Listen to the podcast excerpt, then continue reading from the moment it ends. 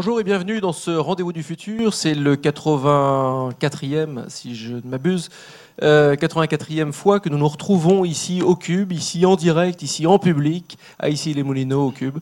Euh, je remercie chaleureusement les différents producteurs de ce programme, de ce projet OVNI, l'agence Triple C, la société JD Carré et le Cube, bien sûr. Euh, projet OVNI, parce qu'on ne sait jamais jusqu'où il va nous mener. C'est un peu à l'image des dialogues que nous menons dans cette émission. On sait juste que vous êtes de plus en plus nombreux à nous regarder et nous vous remercions chaleureusement. Cette émission est un petit peu spéciale. Alors, elle est spéciale non pas parce que je, vais toujours être accompagné de mon acolyte, Nils Azosmanov, le président du Cube, euh, qui, bah, qui m'accompagne depuis mai 2010. Ça fait un bail. Mais euh, elle est spéciale parce qu'elle s'inscrit dans le cadre de notre deuxième festival des rendez-vous du futur. Et elle s'inscrit également dans le cadre de la Social Good Week, la semaine du web social et solidaire, une semaine pour montrer que le numérique, ça c'est vraiment créateur de liens, créateur de partage, créateur de sens, créateur de questionnement également. Euh, une émission exceptionnelle, puisque là, nous ne recevons pas un invité, mais deux invités pour un projet. Le projet Datalogie. Enfin, c'est plus qu'un projet, puisque c'est un livre que je tiens dans la main, que nous tenons dans la main. Datalogie, forme et imaginaire du numérique, aux éditions locaux. Euh, donc, euh, je vous présente Olaf Avenatti. Bonjour. Bonjour. Et Pierre-Antoine Chardel. Bonjour, Pierre-Antoine. Je vais aller euh, droit au but. Euh, et c'est une question extrêmement simple. Datalogie. Pourquoi Alors, datalogie, pourquoi? Euh, Donc évidemment, c'est un mot qui n'existe pas ou, peu. Mais non, c'est pour ça. Pourquoi? Parce qu'en fait, on est bien, on est bien embêté quand on veut s'intéresser à la question des données. Si vous voulez, on est face à quelque chose qui s'énonce de prime abord comme quelque chose qui relève de la, de la technique, euh, de l'informatique.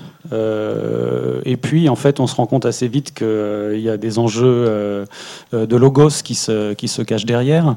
Et donc, on a besoin de, de, se poser la question de la relation qu'on a avec ces données. C'est-à-dire, interroger les données pour elles-mêmes n'est pas suffisant. Il faut qu'on interroge aussi le rapport qu'on a avec elles. Euh, en tant que professionnel, en tant que praticien, mais aussi euh, euh, au sein de la société. Hein. On, a tous des rapports avec les données aujourd'hui et on est tous plus ou moins, plus ou moins conscients de ça. Voilà. Donc c'est un sujet qu'on essaie de travailler depuis une double position. La position qui est la mienne, qui est une position de designer et aussi d'enseignant, et euh, Pierre-Antoine qui euh, est philosophe et qui est plutôt dans le domaine des sciences sociales et qui est, euh, représente aussi la, partie ingénieur, on va dire, et, de, du binôme institutionnel qui porte ce travail. Oui, parce que ce livre, ce travail, vous en êtes vous en êtes les pilotes finalement, vous n'en êtes pas les, tout à fait. les auteurs, mais vous l'avez dirigé. absolument. Il y a beaucoup de monde qui, a, contribué. Alors un des faits remarquables effectivement de ce livre, c'est que c'est vraiment une démarche interdisciplinaire euh, qui est forte. Vous attaquez euh, au sujet très complexe des nouveaux imaginaires qui sont induits par le, progrès technologique. Alors vous dites que dans les années 70, on pouvait encore comprendre l'informatique parce que les symboles graphiques utilisés pour la faire fonctionner étaient ceux du monde connu.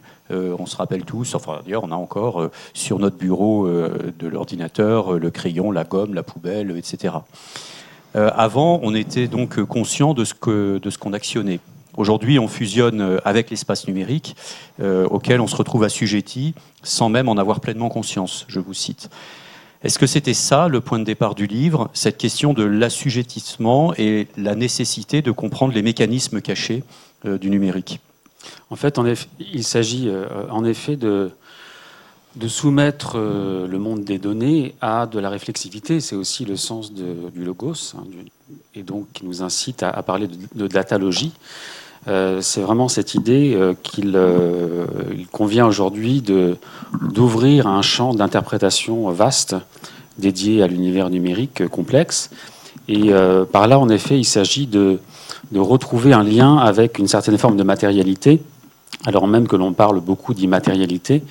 Euh, l'un des enjeux de la mise en forme et d'un questionnement sur la mise en forme, sur les données comme information, c'est de, euh, de, proposer une réflexion sur euh, la matérialité des données et par conséquent la matérialité du monde numérique complexe.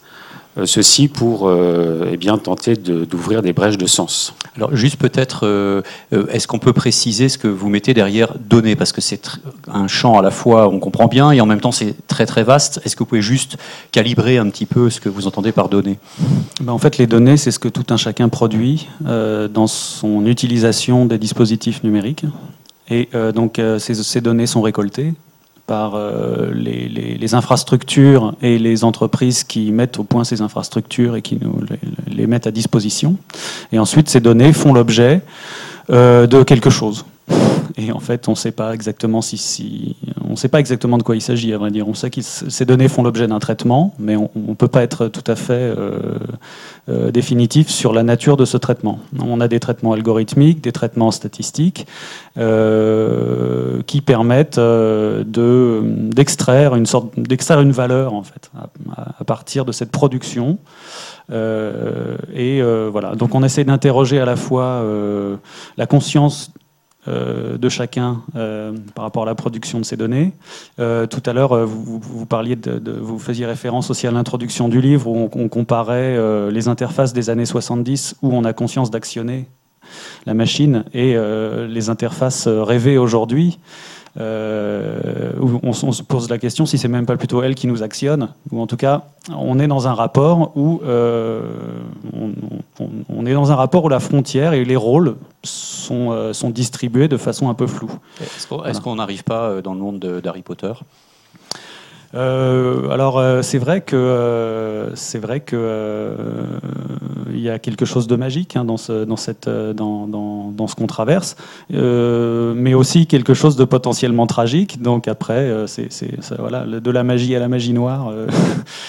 bon tout ça c'est une question de, de, de, point de vue et puis justement pour pouvoir avoir ces points de vue en tant qu'individu il faut il faut qu'on soit bien conscient de tout ça. Donc on essaye de d'agir pour que cette conscience euh, émerge. Et notamment euh, chez les, chez, les, chez les gens qui vont agir euh, et qui vont produire en fait hein, dans, ce, dans ce champ.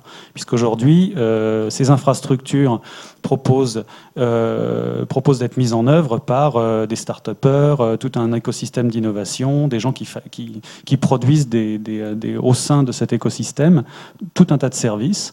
Et on s'adresse aussi à ces gens-là, hein, les gens qui, qui vont penser ces ces nouveaux, euh, ces, nouveaux services euh, doivent être aussi parfaitement outillés euh, sur le plan intellectuel par rapport à, ces questions pour pouvoir, bah, tout simplement pour pas être victime de. Hein, Et, ce que vous dites, on y reviendra, mais c'est que tout ça contribue à créer de nouvelles formes de fabrique de l'imaginaire. Oui. Il y a en effet toujours des imaginaires qui, qui accompagnent le développement technologique et dans le, dans le cas du numérique, dans le cas euh, du big data, on a un, imaginaire qui est, qui est, assez prégnant, qui est celui de la prédiction, euh, qui est celui de la recommandation et qui apporte un certain confort. Et en même temps, alors là c'est le, point de vue euh, philosophique ou socio-philosophique, ce confort est aussi ce qui est susceptible de déresponsabiliser l'acteur, l'usager, le consommateur, le citoyen. Et euh, de cette façon, euh, notre, notre position consiste à insister sur eh bien, la valorisation du jeu d'acteur, c'est-à-dire de l'usager comme lecteur qui se donne les moyens d'interpréter l'univers des données, avec cette idée que nous vivons dans une société des écrans qui, a encore besoin que l'on développe une culture du commentaire. Peut-être que ce qui nous manque aujourd'hui, à l'ère du big data, à l'ère des algorithmes, c'est une capacité d'interpréter euh, de façon fine, de façon complexe nos, environnements, avec cette idée qu'il y a en effet des imaginaires qui sont en jeu. Donc il est intéressant de, euh, bien sûr, de s'interroger sur euh, quelles formes d'imaginaires sont, en jeu, euh, il y a notamment un chapitre euh, écrit par euh, Stéphanie Chifflet qui insiste beaucoup sur le fait que l'environnement numérique va beaucoup de pair avec le fantasme du contrôle, le fantasme de la maîtrise, qui aboutit à la création d'enveloppes numériques, de bulles numériques ou de bulles informationnelles. Ça fait partie des, des, ambiguïtés hein, de, ce rapport au monde numérisé. Euh, qui est à la fois une ouverture, mais aussi euh, qui peut être aussi euh, lié à une, forme de, clôture informationnelle. Donc il, est intéressant pour cela, bien sûr, de euh, se confronter aux récits, aux imaginaires, aux grands récits, euh, aux micro-récits qui, euh, qui accompagnent le, développement de nos, de nos univers numériques aujourd'hui. Oui, effectivement, on, on, entend souvent dire que le numérique n'est qu'un outil, qu'il est d'autres, mais en fait, vous dites non, non, pas du tout. Alors je vous cite. Euh, j'ai pris des petits bouts. Il ne saurait être question de neutralité quant à la relation qu'une société entretient avec ses innovations technologiques. Nos relations aux innovations, un peu plus loin, nos, relations aux innovations technologiques sont toujours portées par des représentations et des imaginaires, les technologies de l'information et de la communication n'échappant pas à cette règle. Et je vais encore un peu plus loin. Nous pensons que les formes et fonctionnements des objets et services qui nous entourent décident notre société, que leur degré de qualité, par osmose, influence notre environnement et agissent sur nos comportements. Tout cela constitue un fait culturel qu'il nous faut percevoir et comprendre si l'on souhaite exercer le métier de designer en pleine conscience de ce que l'on produit. Très clairement dit. Est-ce que vous voulez... Euh, bah, en fait, euh, moi, je suis enseignant, euh, je suis praticien du design graphique et numérique depuis des années, mais je suis enseignant également à l'ESAT de Reims. Et mon expérience d'enseignant, c'est que on se retrouve comme ça dépositaire de cette perception on a bien perçu qu'il y a un fait culturel. Euh, ce fait culturel euh, qui s'exprime euh, de multiples façons, mais notamment par le design et aussi par l'innovation, en fait, il, doit être pris en compte de façon frontale et il doit être perçu. Et donc on essaye un peu de, autant, autant qu'on peut de de diffuser euh, cette, cette, cette, vision qu'on a eue. Et il se trouve que dans le numérique, euh, un designer travaille jamais seul. D'ailleurs, un designer ne travaille jamais seul. Et euh, nos partenaires privilégiés, ce sont les managers, les ingénieurs et les gens du domaine de l'innovation. Et c'est pourquoi, en fait, le, ce livre en fait, est le fruit d'une collaboration depuis plusieurs années entre l'école l'ESAT de Reims et l'Institut Mines Télécom, et notamment avec l'école Télécom École de Management, qui est la business school de l'Institut. Et euh, ce qu'on essaye de, produire dans cette collaboration, c'est une culture commune du projet. Euh, on, essaye de créer les conditions pour que les, ingénieurs, les managers et les designers euh, développent des méthodes en, commun et aient un feeling quoi, de travail qui soit efficace et qui, qui, fonctionne bien. Quoi. Et, et, souvent, en fait, ces professions se sont un peu opposées. Euh, où il y a des, il y a, oui, il y a, il y a, des, il y a, des, il y a un peu de, de, tirage de temps en temps dans les équipes hein, quand on travaille. Euh, ce qui est normal. Ce qui est normal, ce qui est normal. Mais, mais, mais c'est souvent en fait euh, finalement productif. voilà, ça, ça, ça pose des, des, des, vrais problèmes qui n'ont pas lieu d'être dans le fond, hein, parce que on est proche en fait, on est cousins, on va dire. Je pense dans, notre, dans nos façons de travailler dans le fond. Hein. C'est le background culturel qui diffère. Vous voulez rajouter quelque chose? Euh, simplement, c'est vraiment le grand, défi de, ce, de, ce, de, cet ouvrage et puis aussi de ce programme de recherche que de passer les frontières disciplinaires euh, pour euh, eh bien, nous tenir au plus près de, la complexité qui est en jeu aujourd'hui à travers le numérique. Et, en effet, c'est une forme de nécessité aujourd'hui qui nous amène à créer ce type d'agencement collectif oui, parce que ça va euh, jusqu'à la question de l'éthique hein, que vous soulevez dans le livre. Euh, l'éthique dans la pratique du design. Alors l'éthique dans la pratique du design numérique, euh, qui plus est, puisqu'on a dit qu'il y a des mécanismes invisibles.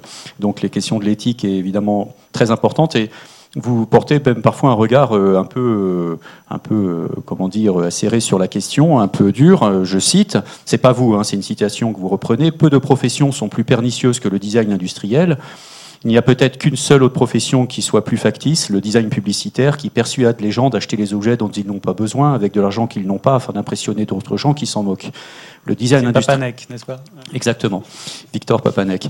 Le design industriel qui élabore des sottises vulgaires vantées par les publicités publicitaire arrive en deuxième position. Et là, on arrive effectivement dans le monde maintenant du, design numérique, euh, qui est complètement immatériel, qui est relationnel, qui est empathique, euh, qui est expérientiel, euh, interactif, etc., etc., et où, une fois de plus, les mécanismes sont complètement de plus en plus cachés.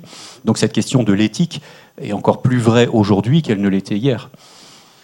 En sachant que la question éthique, elle va de pair avec le fait de rendre visibles précisément les données rendre visibles tous nos, environnements technologiques pour permettre aux usagers, aux praticiens, on préfère ce terme avec Olaf, d'avoir une prise sur les systèmes. Et c'est ce travail-là qui est d'ailleurs euh, très bien rendu par euh, Olga Kiseleva, qui est l'auteur d'un excellent chapitre dans, l'ouvrage, que de rendre visible ce qui est invisible. Euh, que de rendre visible ce qui est invisible à l'œil nu. Donc, d'essayer de, de, rendre sensible aux faces cachées de, notre société technologique ou de la mondialisation.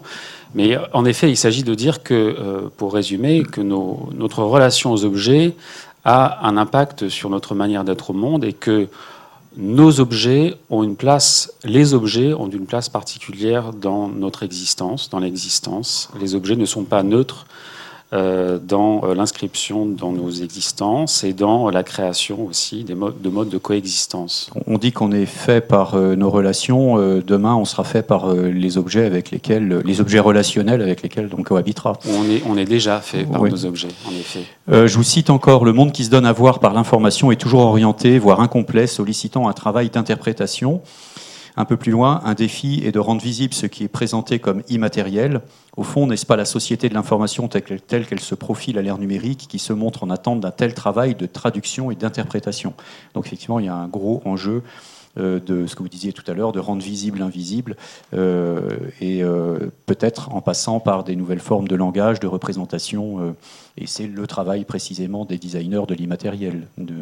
Oui, et d'ailleurs ça fait l'objet d'un débat en fait, hein, parce que il existe aussi un autre point de vue qui dit non, la technologie doit disparaître, on doit être en face d'un monde où la technologie n'est plus visible. On est, on est dans un monde post-numérique, donc toute, la quincaillerie euh, qui nous accompagne aujourd'hui euh, euh, doit, doit, doit. C'est ce qui arrive, ça, d'une certaine manière. Oui, ouais, mais, mais, mais, en même temps, le, ce faisant, en fait, ça rend encore plus, encore plus invisible les mécanismes qui sont à l'œuvre et, et, ce qui nous actionne. Hein, parce qu'on est vraiment actionné en fait dans nos choix. Hein. Par exemple, il y a quelque chose qui est assez étonnant, c'est qu'il suffit de voir l'utilisation des GPS dans, dans, la ville, le trafic de VTC mis en mouvement euh, par les recommandations de, logiciels comme Waze ou autres, euh, ont réellement changé euh, l'urbanisme en fait. C'est-à-dire le trafic n'est absolument plus le même dans la ville.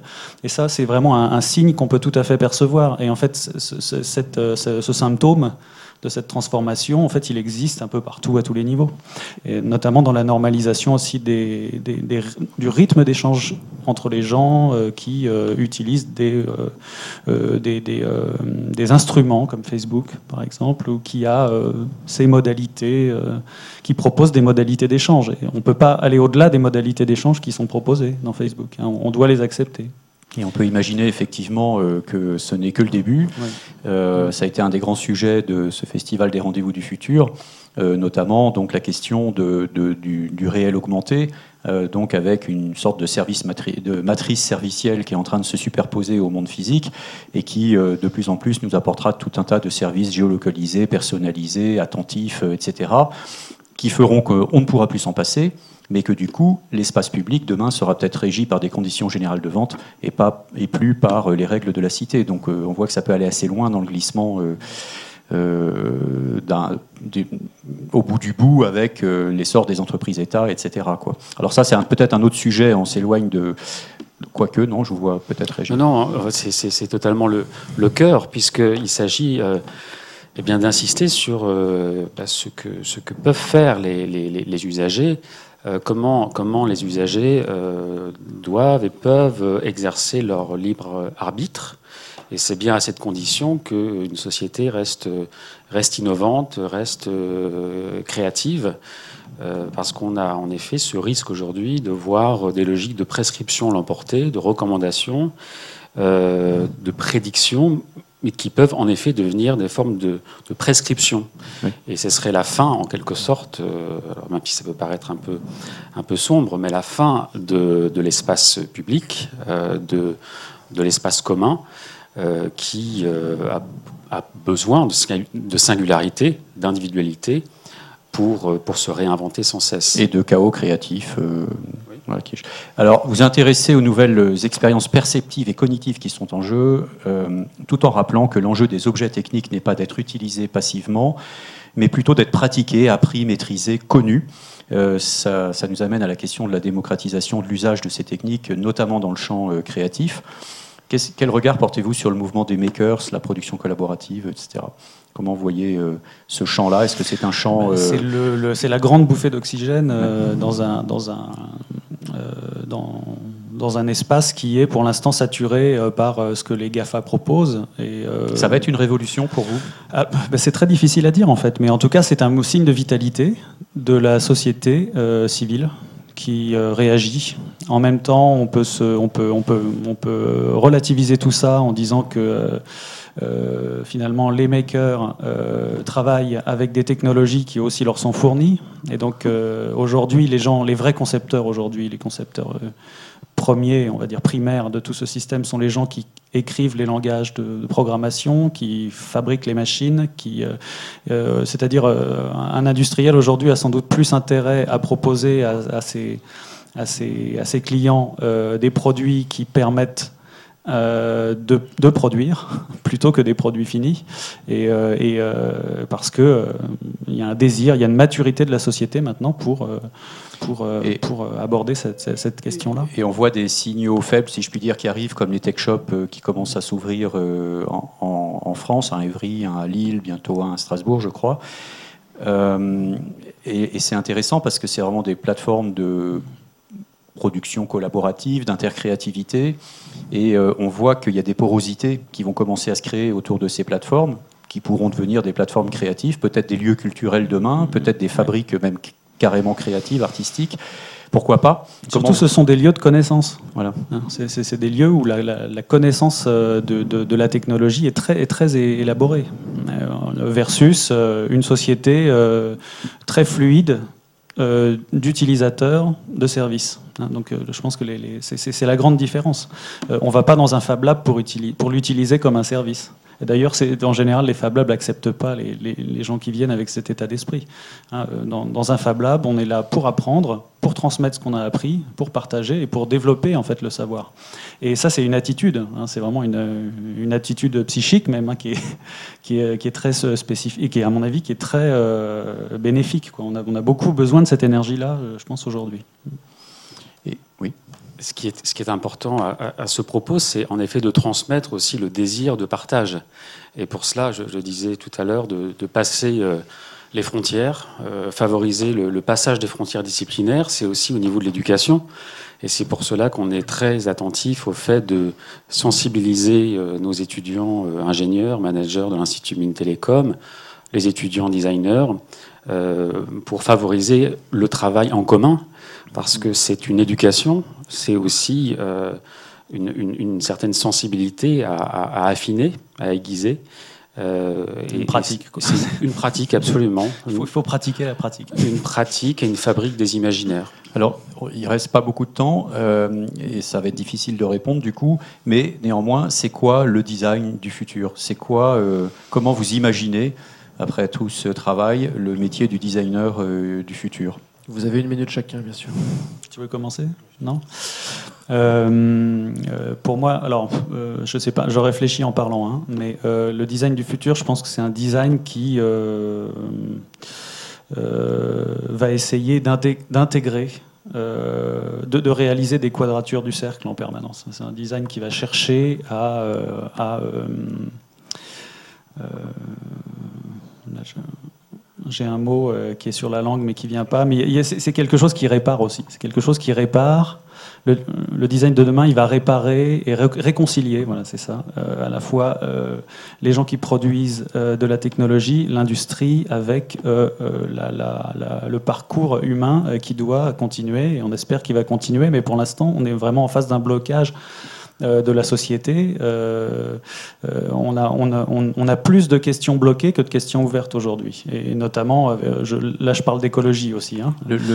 L'objet qui devient, et quel que soit l'objet, hein, l'objet qui devient connecté, relationnel, empathique, euh, donc il introduit la question de la relation. euh, de l'émotion, de l'expérience. Mmh. Euh, Est-ce que le designer du futur devient euh, psychologue, sociologue, euh, euh, peut-être euh, Philosophe. philosophe, ergonome euh, Enfin, est-ce que est-ce qu'on sort pas du Il y aura toujours les matériaux, bien entendu, hein, mais euh, il y a la physique toujours. Mais est-ce qu'on n'intègre pas aussi pleinement toutes ces dimensions-là? Alors s'il ne devient pas lui-même aussi philosophe, euh, sociologue et, et, et psychologue, il aura besoin de travailler avec ces disciplines, d'être euh, en permanence confronté à ces, formes de, de, différences, de différentes façons de percevoir, de penser le monde. Et je dirais que le designer du futur, ce sera euh, celui qui est en mesure de mesurer l'impact de l'objet sur euh, la coexistence. Merci messieurs, merci beaucoup. Je recommande Datalogie, forme imaginaire du numérique, donc un travail qui a été piloté par Olaf Avenatti et Pierre-Antoine Chardel. Euh, piloté, mais vous y avez contribué également. Hein. C'est pas, c'est pas juste un pilotage. Nous, et puis aussi tous nos étudiants, puisque l'ouvrage est- est- est, euh, présente euh, beaucoup de projets également, Oui. euh, et, et pas uniquement de, de- de- de réflexion théorique, mais aussi de Oui, il y a réflexion, beaucoup d'images. production pratique, en pratique. Voilà. de belles images pour illustrer tout ce qui est dit. Merci beaucoup et merci Niels. Merci à vous, chers internautes. Euh, merci à nos producteurs, JD Carré, Triple C, Le Cube, au Digital City Forum, notre partenaire éditorial. Et merci à la Social Good Week également de nous encapsuler dans sa belle semaine. À tout de suite sur les réseaux. Merci.